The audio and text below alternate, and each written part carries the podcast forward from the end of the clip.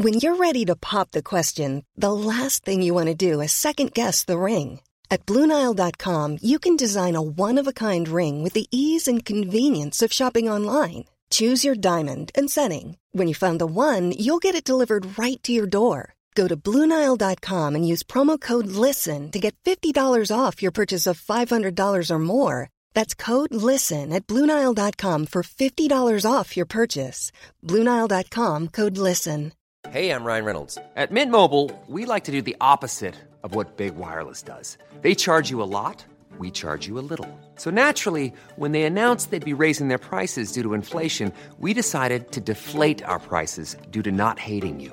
That's right. We're cutting the price of Mint Unlimited from $30 a month to just $15 a month. Give it a try at mintmobile.com slash switch. $45 upfront for three months plus taxes and fees. Promo rate for new customers for limited time. Unlimited more than 40 gigabytes per month. Slows. Full terms at mintmobile.com.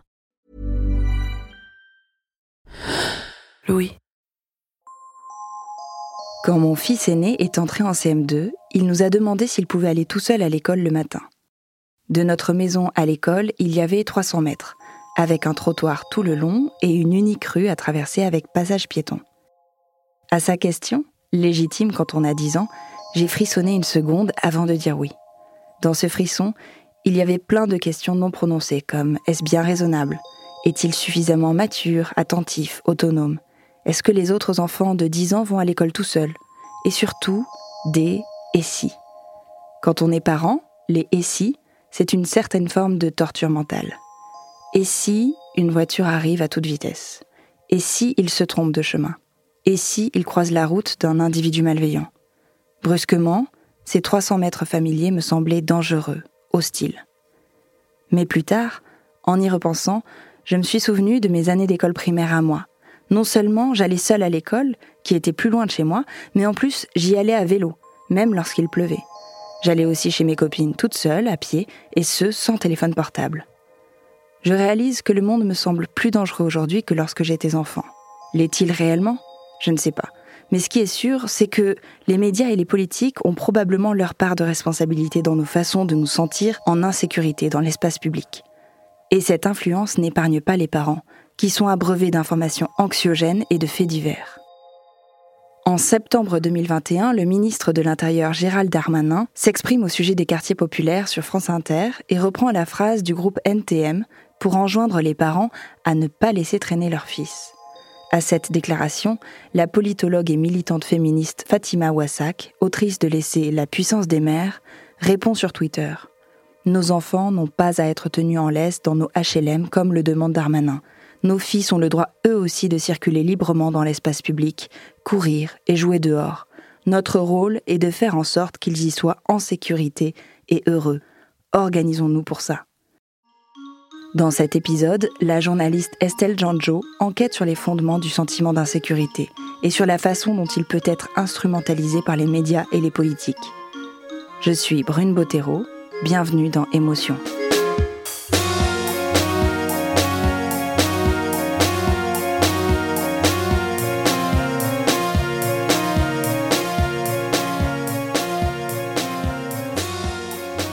Un soir d'avril 2019, alors que je rentrais d'une fête avec des amis, j'ai eu la sensation que quelqu'un me suivait. Il était presque 2 heures du matin et je marchais seule dans une petite ruelle. J'avais réussi à attraper le dernier métro et je n'avais plus qu'à faire une centaine de mètres jusqu'à chez moi. J'ai commencé à entendre des bruits de pas, puis des rires étouffés. Je me suis retournée. Je revois cette ombre au bout de la rue, une forme que je n'arrive pas à décrire. À ce moment-là, j'ai mes écouteurs dans les oreilles, mais pas de musique. Sans vraiment m'en rendre compte, mon pas est plus pressant. Et puis, j'accélère franchement. Je n'ose plus me retourner par peur que la personne qui me suit comprenne que je l'ai remarqué. Mais je finis par tourner légèrement la tête. Cette fois-ci, c'est bien réel. Ce n'est pas qu'une impression. Deux mecs marchent derrière moi. Encore trois rues et je serai arrivé chez moi. Je tourne brusquement à droite. Cette fois, ils ne peuvent plus me voir. Alors je cours. J'arrive essoufflé dans mon hall d'immeuble.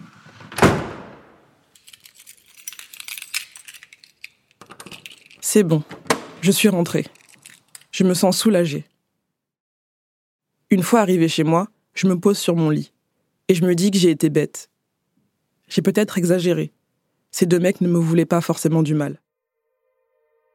Mais je suis une femme et je vis en ville. Je fais donc partie de la catégorie la plus sujette au sentiment d'insécurité d'après l'INSEE. En 2019, plus de 14% des jeunes femmes déclarent se sentir personnellement en insécurité dans leur quartier ou dans leur village, contre 8% chez les hommes. Et ce sentiment d'insécurité, en dehors des chiffres de l'INSEE, que je redécouvre en travaillant sur cet épisode, j'en ai déjà entendu parler. Dans les journaux télévisés, dans la bouche des politiciens en campagne. Ce sentiment d'insécurité, je sais qu'il est régulièrement instrumentalisé par certains hommes et certaines femmes politiques. On le brandit comme un éventail sur les chaînes d'infos en continu ce thème revient systématiquement à l'approche de chaque élection.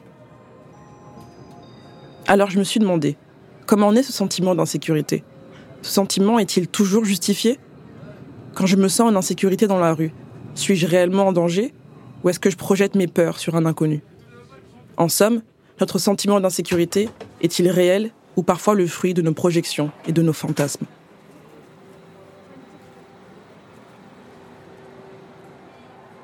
J'ai le souvenir d'un gars qui nous suivait en vélo assez euh, régulièrement avec euh, des amis à moi. Et en fait, c'est vraiment, euh, il y avait des gars qui nous suivaient en vélo, des gars qui nous ouvraient un peu le, le, manteau en mode je suis tout nu, des gars qui nous suivaient en se touchant l'entrejambe. Sam que vous venez d'entendre, c'est le stéréotype de la femme badass charismatique. Comme beaucoup de femmes, elle a ressenti un sentiment d'insécurité dans l'espace public. Et pour elle, ça a commencé à l'adolescence. C'est un exercice difficile de se décrire. Hein. Je suis rasée sur les côtés, euh, voilà, j'ai des cheveux longs en chignon en haut, du coup, euh, voilà, ça donne un peu, euh, on sait pas trop d'où je viens, et en même temps c'est exotique, en même temps c'est un peu punk, et voilà, je, pose comme masculine, c'est-à-dire, en général, j'aime bien porter des grosses chaussures, des docks ou des trucs qui sont, qui fassent un peu bien lourd dans l'espace, qui font un peu de bruit. Sem est née et a grandi à Strasbourg. Ado, elle est régulièrement harcelée sexuellement dans la rue. On lui fait remarquer ses jupes courtes. Aujourd'hui, Sem a 40 ans. Elle forme d'autres femmes à se défendre auprès de l'ARCAF, l'association d'autodéfense et de ressources pour le choix et l'autonomie des femmes. Elle a accepté de m'accueillir au sein de la Pigeonne. C'est un squat queer, féministe et antiraciste dans le nord-ouest de Strasbourg. Elle s'y est installée l'année dernière avec sa compagne et d'autres militantes. Je suis née, j'ai vécu à Strasbourg jusqu'à euh, euh, mes 16-18 ans. J'ai habité dans un quartier populaire, euh, Haute-Pierre, Cronenbourg. Et du coup, il y avait vraiment une différence entre la ville et le quartier. Et euh, voilà, même si quand tu es enfant, le quartier, c'est la maison, c'est voilà, la communauté, c'est chaleureux, tu te sens en sécurité. Je suis, je suis née dans une famille plutôt ma mère était seule, ma mère algérienne, dans un quartier avec quand même beaucoup de familles et euh, beaucoup de femmes aussi. Et euh, voilà, ou plutôt, euh, comme je disais, c'était un contexte familial assez sécurisant jusqu'à une certaine période où j'ai senti que dans la rue, voilà, j'étais très très sexualisée. Et du coup, euh, voilà, j'ai jamais été vraiment à l'aise à avoir cette performance de femme, mais c'était un truc qui était un peu euh, obligé. J'avais des cheveux longs, j'étais plutôt maquillée, les yeux très noirs, comme ça, pas trop de rouge à lèvres, mais euh, je portais jamais de décolleté. Mais j'aimais bien les mini-jupes, les shorts, les mini-shorts, plutôt avec des bottes, par exemple. Je me faisais draguer parce que juste parce que j'étais une meuf. Hein. Euh, j'étais bonne quand même, mais je me faisais, voilà, je me fais draguer comme, comme pas mal de, meufs. Ou en fait, draguer ou juste, on te dit t'es moche, t'es belle. En fait, on te donne son avis sur tout ce qui te constitue. Pour Sem, si elle se fait siffler dans la rue, c'est à cause de son look ultra féminin. Évidemment, ce n'est pas le cas. On sait que le problème vient des harceleurs. Mais à cette période-là, Sem a 16 ans. Au moment de l'adolescence, on est plus vulnérable. On a tendance à faire plus attention au regard des autres.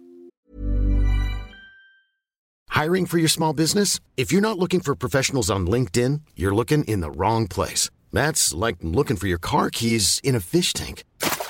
LinkedIn helps you hire professionals you can't find anywhere else, even those who aren't actively searching for a new job but might be open to the perfect role. In a given month, over 70% of LinkedIn users don't even visit other leading job sites. So start looking in the right place. With LinkedIn, you can hire professionals like a professional. Post your free job on linkedin.com slash people today.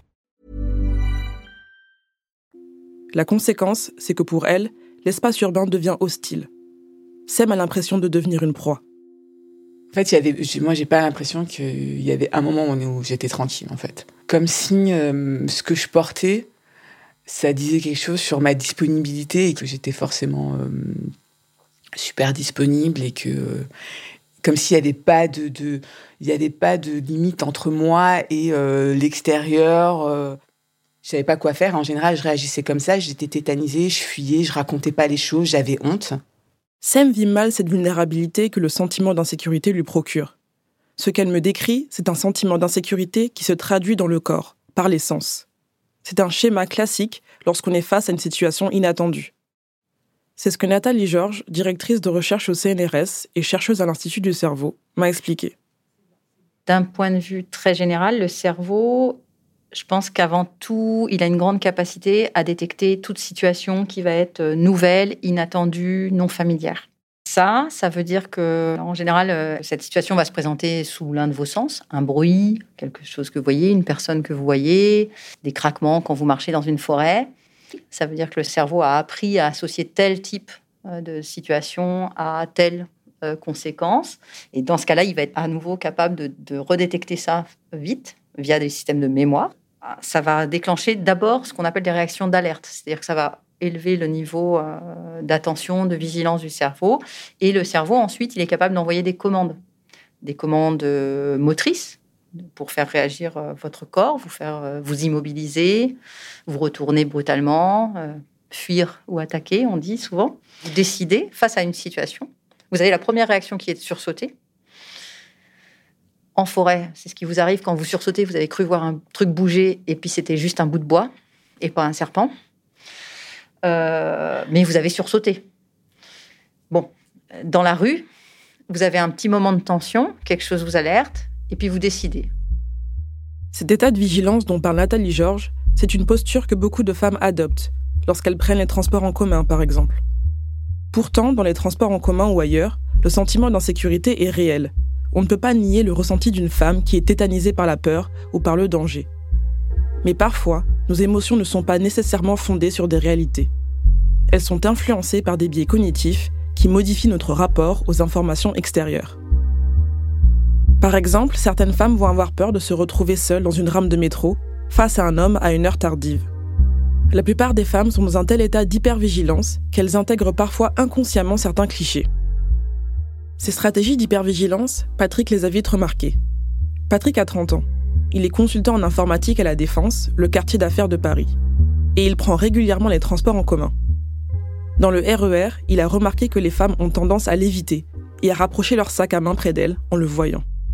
Moi-même, j'en ai fait l'expérience la première fois que j'ai rencontré Patrick. J'ai été impressionnée par sa carrure. L'histoire avec mon père, elle est tout à fait vraie. Mon père, ah oui, mon père fait 1m76, il t'a vu arriver, il était pas bien. Patrick et moi, on se connaît depuis plusieurs années. Il a vécu chez mes parents un moment. On peut dire qu'avec son physique, il ne passe pas inaperçu. Je suis un homme noir, d'un mètre 86, pour euh, plus de 100 kilos. Euh, ceinture marron de judo, donc euh, j'ai une carrure assez euh, imposante. Et euh, je suis arrivé en France il y a 7 ans à peu près, donc en provenance du Cameroun, pour finaliser un master en, finance. Et de fil en aiguille, je me suis retrouvé à travailler comme consultant dans l'informatique. Patrick, est-ce que tu peux me raconter un petit peu au quotidien comment les personnes te perçoivent dans la rue? Déjà dans la rue, à chaque fois que je suis euh, sur le trottoir euh, et que je rencontre une femme, euh, généralement plus de la quarantaine, elle change de trottoir, ou elle met des visages, ou généralement elle rapproche un peu plus son sac à main d'elle. dans les transports en commun, c'est souvent pareil. Donc, si je suis assis sur une place assez exiguë et comme je prends beaucoup de place, donc généralement je propose la place à côté de moi ou en face de moi. Et il arrive qu'il y ait des femmes euh, qui me dévisagent et qui aillent chercher une autre place, par exemple. Euh, D'autres situations, c'est euh, typiquement quand euh, il faut se serrer, généralement dans, dans, le métro. Et ça peut arriver que elle s'éloigne un peu plus de moi que d'autres hommes qui sont, à contrario, blancs. Bon. On va pas aller chez le terrain du racisme, mais ça, ça, ça, ça en dit long. Moi, c'est ma perception. En tant qu'homme noir, Patrick sent bien qu'il suscite un sentiment d'insécurité. Il est grand, baraqué et regroupe plusieurs stéréotypes qui le font passer pour quelqu'un d'apparemment dangereux auprès de certaines personnes. Le physique de Patrick renvoie en fait à un imaginaire raciste et colonial qui reste bien ancré. Et tous ces stéréotypes qui pèsent sur Patrick, ce sont des choses qui sont véhiculées par nos écrans, par les discours qu'on peut entendre dans les médias ou dans la bouche des politiques. Est-ce que j'ai raison d'avoir peur dans la rue le soir quand je rentre? La peur, elle, est bien réelle. Mais les émotions naissent toujours à partir d'une pensée qui n'est pas toujours fondée sur des faits existants. Alors qu'en est-il de la réalité? En avril 2002, Jacques Chirac et Jean-Marie Le Pen sont arrivés en tête du premier tour de l'élection présidentielle.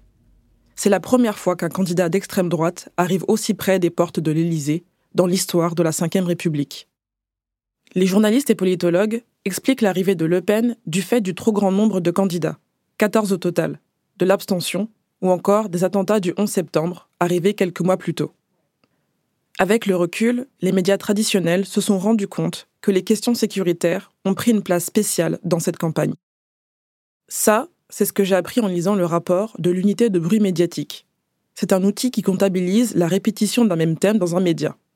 Cet outil révèle qu'en 2002, le thème de l'insécurité est plus abordé dans les journaux télévisés que la nouvelle monnaie européenne lancée la même année, l'euro.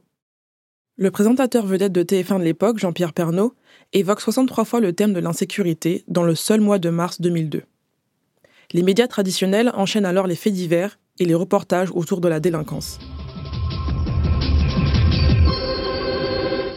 C'est confirmé, la délinquance a nettement augmenté l'an passé, plus 7,69%. Cette fois, ce sont des chiffres officiels. Le JT du 20h de France 2 du 28 janvier 2002 est un bel exemple de l'obsession sécuritaire de l'époque. Le journal s'ouvre sur une succession de reportages autour de l'insécurité, employant des termes angoissants. David Pujadas parle alors de l'augmentation des chiffres de la délinquance, illustrés par deux reportages en immersion avec la gendarmerie. En pleine nuit et dans la rue, des personnes noires sont soumises à des contrôles aux faciès par la police. On évoque le chiffre de 10% de délinquance en zone rurale, désormais présenté comme n'étant plus épargné. Puis, le journaliste enchaîne sur l'agression d'un chauffeur de bus en Picardie. Le journal poursuit sur un reportage dans le Haut-Rhin, dans un village dit rural et sans histoire il y a une quinzaine d'années. En immersion avec des gendarmes hyper vigilants en patrouille, la caméra capture une course-poursuite entre une petite Clio et un gendarme à pied. Sensation garantie. je le connais aussi, la 13 XE68. Je connais l'immatriculation. À l'affût de voitures volées. Il y en a eu 500 ces deux dernières années dans cette commune de 15 000 habitants située à quelques kilomètres de Mulhouse. Au détour d'une rue, une Clio suspecte.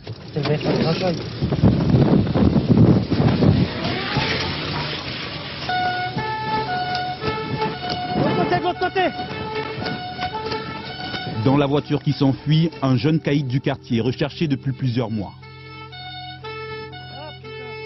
Ce type de reportage, j'en ai regardé plein à la télé. Alors je me suis demandé, est-ce qu'il y a vraiment un problème récent d'insécurité en France? Les indicateurs de violence, en tout cas, sont des indicateurs qui sont extraordinairement stables, en tout cas pour ce qui est des violences physiques. Renée Zoberman est sociologue et autrice du sentiment d'insécurité à l'état sécuritaire il y a des lieux qui sont des lieux où ces moyennes nationales sont largement dépassées. Et euh, là, évidemment, euh, si vous interrogez euh, les gens sur leur vie quotidienne, ils peuvent très bien, en effet, raconter qu'elle leur est pourrie de façon régulière par toutes sortes de, de, de violences qui noyés dans, la, dans, dans, dans une moyenne nationale, n'apparaissent pas. Traditionnellement, il faut dire que c'est l'extrême droite qui s'est emparée la première de cette question du crime. Ce qu'on peut dire, c'est que finalement, progressivement, tous les partis euh, lui ont emboîté le pas parce qu'à mesure que le thème devenait plus central euh, dans le discours d'un parti qui montait en puissance électorale, les autres partis euh, se sont dit que c'était peut-être là qu'il fallait aller chercher des voix. Ce que je peux dire sur le sentiment d'insécurité, c'est que c'est un terme qui mérite d'être, euh, comment dire, déplié. Une facette qui correspond à ce qu'on pourrait appeler la peur personnelle, Euh, quand on dit personnel, ça peut, ça, peut s'étendre à ses proches. Donc ça, c'est euh, une, peur de se trouver victime soi-même, donc ou un proche, d'un certain nombre d'infractions, de, qu'elles soient violentes ou simplement d'atteinte d'atteinte à vos biens. Le terme de fait divers est trompeur parce que dans divers, on pourrait entendre que ça arrive, ça, ça, arrive tout le temps. En réalité, si un fait divers est mis en exergue euh, par un médium et repris ensuite, c'est qu'il a quelque chose de, de, plus terrible que l'ordinaire de la vie quotidienne dans les années 90. C'était déjà une, configuration euh, qui était euh, bien établie et qui, à l'époque, avait comme assise sociale déjà un certain nombre de groupes sociaux qui étaient en difficulté par rapport à, disons, à leur insertion dans la modernité économique. Des personnes plus âgées, des groupes euh, sociaux comme des commerçants et des, petits commerçants qui se trouvaient dans des situations difficiles vis-à-vis de, la réorganisation euh, du système marchand. Quand on parle de racailles et de nettoyer au karcher euh, un quartier, on utilise euh, des termes qui sont délibérément euh, violents, qui ne peuvent pas ne pas avoir euh, d'effet de d'aggravation du problème. Quand je veux dire aggravation, c'est pas aggravation de la nature du problème, c'est aggravation de la désignation du problème. Parce que évidemment, on nettoie au karcher de la saleté. On sait bien que quand on commence euh, à parler euh, des gens comme de gens sales, euh, on finit par aussi les assimiler à des animaux et que bon, l'histoire montre que c'est toujours les grandes violences à l'égard de groupes sociaux commencent par les discours. Ces discours marquent les esprits et les imaginaires. Être un ado et vivre dans ces quartiers ciblés par les politiques devient dangereux. On peut devenir la cible de ce sentiment d'insécurité. À l'automne 2005, plusieurs adolescents jouent sur le terrain d'un chantier en construction à Clichy-sous-Bois. La police est appelée sur les lieux pour les faire évacuer. Lorsque les forces de l'ordre arrivent, les ados présents sur les lieux prennent peur et se dispersent. Ici, ce sont les jeunes qui se sentent en insécurité face aux policiers. Une course-poursuite à travers la cité commence Parmi eux, Zied Bena, 17 ans, et Bouna Traoré, 15 ans. Ils finissent par escalader les murs d'une centrale électrique EDF pour s'y réfugier. Les deux adolescents meurent électrocutés. Ce qui se passe dans le cerveau à ce moment-là, le problème, c'est qu'en situation de danger, votre cerveau, il va devenir euh, très euh, sélectif dans ce qu'il traite. Il va, il va faire toute une repriorisation des informations. Il va en particulier prioriser le traitement et la réaction au danger, à ce qui a été perçu ce que votre cerveau a diagnostiqué comme un danger, là sans doute par association antérieure, et il va négliger le reste. Donc, euh, c'est très important ça, hein, parce qu'il y a des cas euh, où ça peut permettre la survie. Il y a des, c'est des gens qui vous racontent, pour donner d'autres exemples, lors d'accidents, ils ont une très grosse blessure et ils ne sentiront pas la douleur. Parfois même, euh, leur jambe a été coupée et, et ils vont pas sentir la douleur avant, un, avant d'être pris en charge par les secours. Et malheureusement, ben, là, dans le cas présent, l'information du danger couru par rapport à l'électricité, par rapport à ce transformateur, elle a été négligée. Le cerveau est très efficace hein, pour vous permettre d'avoir des réactions rapides euh, visant votre survie, mais euh, ça veut aussi dire que tout le reste va être ignoré. Euh, si là, pour survivre, il faut que vous vous jetiez en risquant de vous faire mal quelque part, peut-être vous serez capable de le faire. Susciter l'insécurité, et aussi en être victime. C'est ce qu'a vécu Patrick. Un jour, alors qu'il était en voiture dans Paris, il subit un contrôle de police. Donc là, j'ai pris ma voiture. Voilà, je, devais me rendre à Genteuil. Donc, euh, à cause des embouteillages, du coup, je suis passé par Paris. Je vois des gyrophares. Euh, je me dis, bon, euh, sûrement ça doit être une ambulance qui passe ou je sais pas. Donc, je, me pousse sur le côté comme un bon citoyen qui laisse passer la police. Et je me rends compte qu'il y a personne qui passe. Et là, je vois un geste à côté là, de la main, voilà, monsieur, mettez-vous sur le côté. Je, regarde à côté, je me dis, euh, sûrement, il doit avoir euh, euh, quelqu'un d'autre que moi. Ça peut pas être moi. je suis toujours en règle, moi, j'ai jamais rien fait. Et oui, c'est vous, monsieur, mettez-vous sur le côté. Et là, je garde la voiture. Euh, suis le coup, je me dis, bon, qu'est-ce que je fais Qu'est-ce qui se passe? J'ai tout de suite mon cœur dans l'estomac. Je me dis, je n'ai rien à me reprocher. Sois clair dans ce que tu vas dire et surtout, fais attention à la boîte à gants. Il me posait pas mal de questions sur la voiture. Est-ce que c'était la mienne? Quand est-ce que j'avais acheté?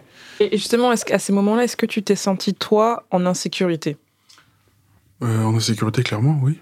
Oui, parce qu'ils étaient quatre. Euh, on était en pleine journée, il était 15 heures de mémoire. Il y avait plein de, jeunes euh, à Bastille. À cette heure-là, euh, les bars commencent à peine à se remplir. donc la journée au beau fixe, il fait beau à Paris. Donc je ne dis pas qu'il va se passer quelque chose de, pas bien. Et tout d'un coup, il y a un équipage de police qui m'interpelle. Il y a deux hommes et deux femmes armées qui encerclent la voiture. Je me dis, c'est assez exceptionnel. Qu'est-ce que j'ai pu bien faire qui nécessite un déploiement euh, aussi euh, impressionnant. En tout cas, pour ma part, c'est assez impressionnant.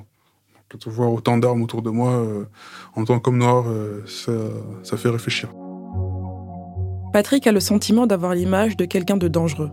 Une image qui ne correspond pas à la personne calme et attentionnée que je connais. Être perçu comme dangereux a un côté déshumanisant. On est réduit à être une menace pour les autres je me suis demandé quelle solution il existe pour décentrer son regard sur l'insécurité. C'est Sem, notre formatrice d'autodéfense, qui m'ouvre les yeux. Dans sa vie, Sem a fait face à des violences aussi bien dans l'espace public que dans l'espace privé. Très jeune, elle a mis en place des mécanismes d'autodéfense, sans le savoir réellement, pour surmonter son sentiment d'insécurité. Aujourd'hui, elle les applique plus consciemment dans les stages riposte qu'elle dispense. Son but Aider les femmes qui assistent à ces stages à identifier toutes les formes de violence subies, qu'elles soient physiques, verbales, dans la rue ou chez elles. Du coup, la méthode riposte, euh, c'est une méthode d'autodéfense féministe qui a pour but de redonner euh, du pouvoir aux femmes, euh, retrouver sa capacité d'agir. le but aussi, c'est de prévenir les agressions ou de sortir de situations désagréables, d'arrêter les situations d'agression si dans des situations on a envie euh, en fait de, de, répondre physiquement, c'est-à-dire euh, on va apprendre à frapper, dans la méthode riposte on utilise le wendo, c'est une méthode euh, par exemple de geste de karaté simplifié. On va aussi proposer des, des, des stratégies verbales, on va voir tout ce qu'on peut faire. Et il y a aussi des stratégies mentales. Par exemple, on, se retrouve, je sais pas, un arrêt de bus, il y a quelqu'un qui vient nous poser des questions désagréables.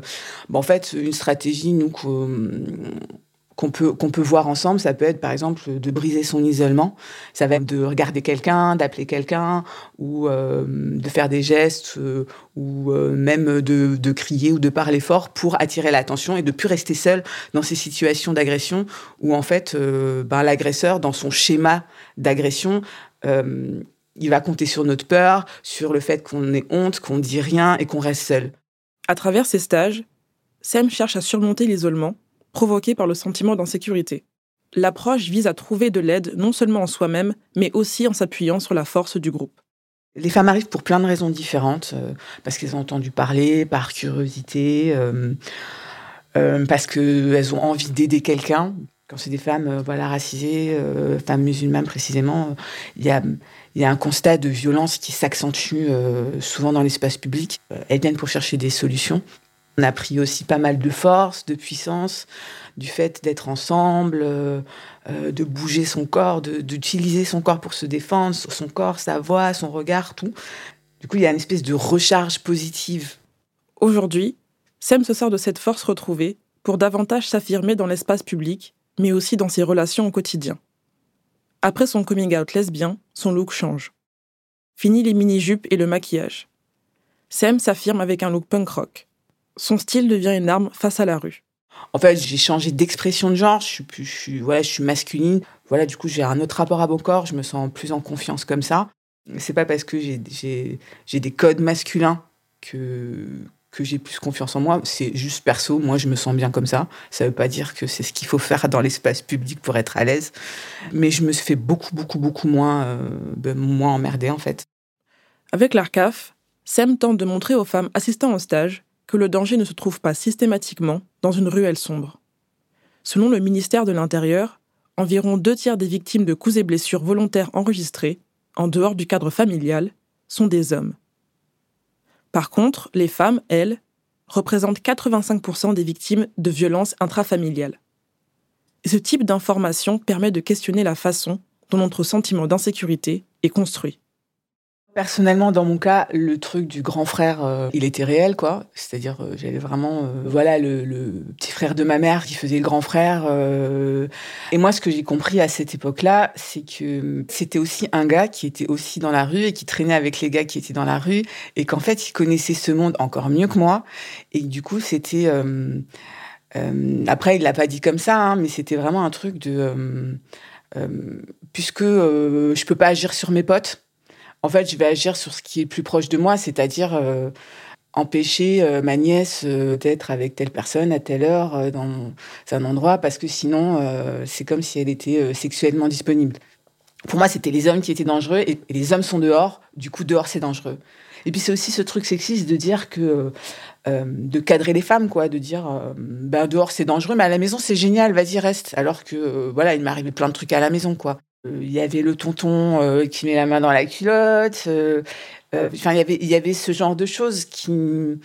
là, par contre, il n'y avait pas de solution pour me protéger de ça. En écrivant cet épisode, je me suis rendu compte que moi aussi, j'avais besoin de décentrer mon regard. Je ne m'étais jamais questionné ainsi sur l'insécurité que je pouvais ressentir dans la sphère intime. En 2020, 54 800 personnes ont porté plainte pour des faits de violence sexuelle. Un chiffre qui s'explique par l'évolution du comportement dû à la libération de la parole. Il n'y a donc pas plus d'agressions. Elles sont simplement plus visibles. Et cette visibilité permet de créer de la vigilance à d'autres endroits. Si une partie de notre sentiment d'insécurité est nourrie par des faits tangibles, comme le harcèlement de rue, j'ai compris que nos peurs altèrent nos biais cognitifs, régulièrement nourris par nos fantasmes et notre héritage socioculturel.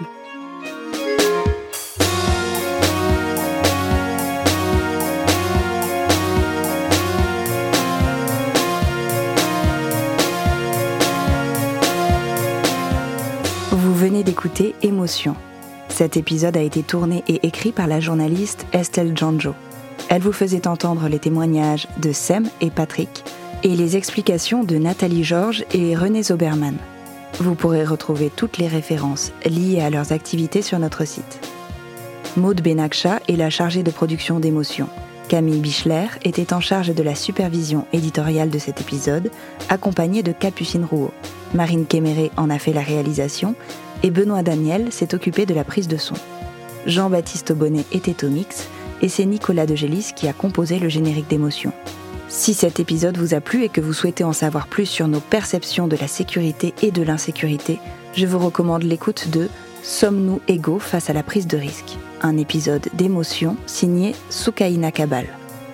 Émotion est un podcast de Louis Média, également rendu possible grâce à Maureen Wilson, responsable éditoriale, Marion Girard, responsable de production, Mélissa Bounois, directrice des productions, et Charlotte Pudlowski, directrice éditoriale. Émotion, c'est un lundi sur deux, là où vous aimez écouter vos podcasts. Apple Podcast, Google Podcast, SoundCloud ou Spotify.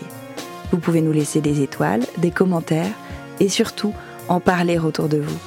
Et si vous voulez partager vos histoires, n'hésitez pas à nous écrire à hello at louismedia.com. Nous vous lirons et nous vous répondrons. Et puis il y a aussi tous nos autres podcasts, Travail en cours, Passage, Injustice, Fracas, Une autre histoire, Entre ou le Book Club. Bonne écoute et à bientôt.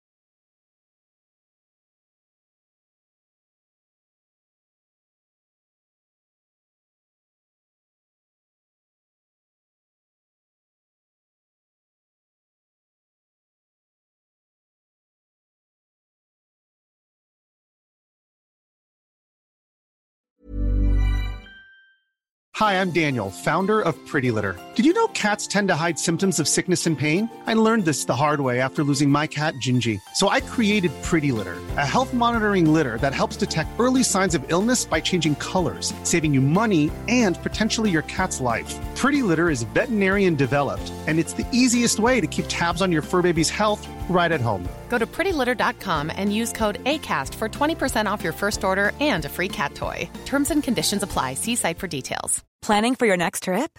Elevate your travel style with Quince. Quince has all the jet setting essentials you'll want for your next getaway, like European linen, premium luggage options, buttery soft Italian leather bags, and so much more. And is all priced at 50 to 80% less than similar brands. Plus, Quince only works with factories that use safe and ethical manufacturing practices. Pack your bags with high-quality essentials you'll be wearing for vacations to come with Quince. Go to quince.com slash pack for free shipping and 365-day returns.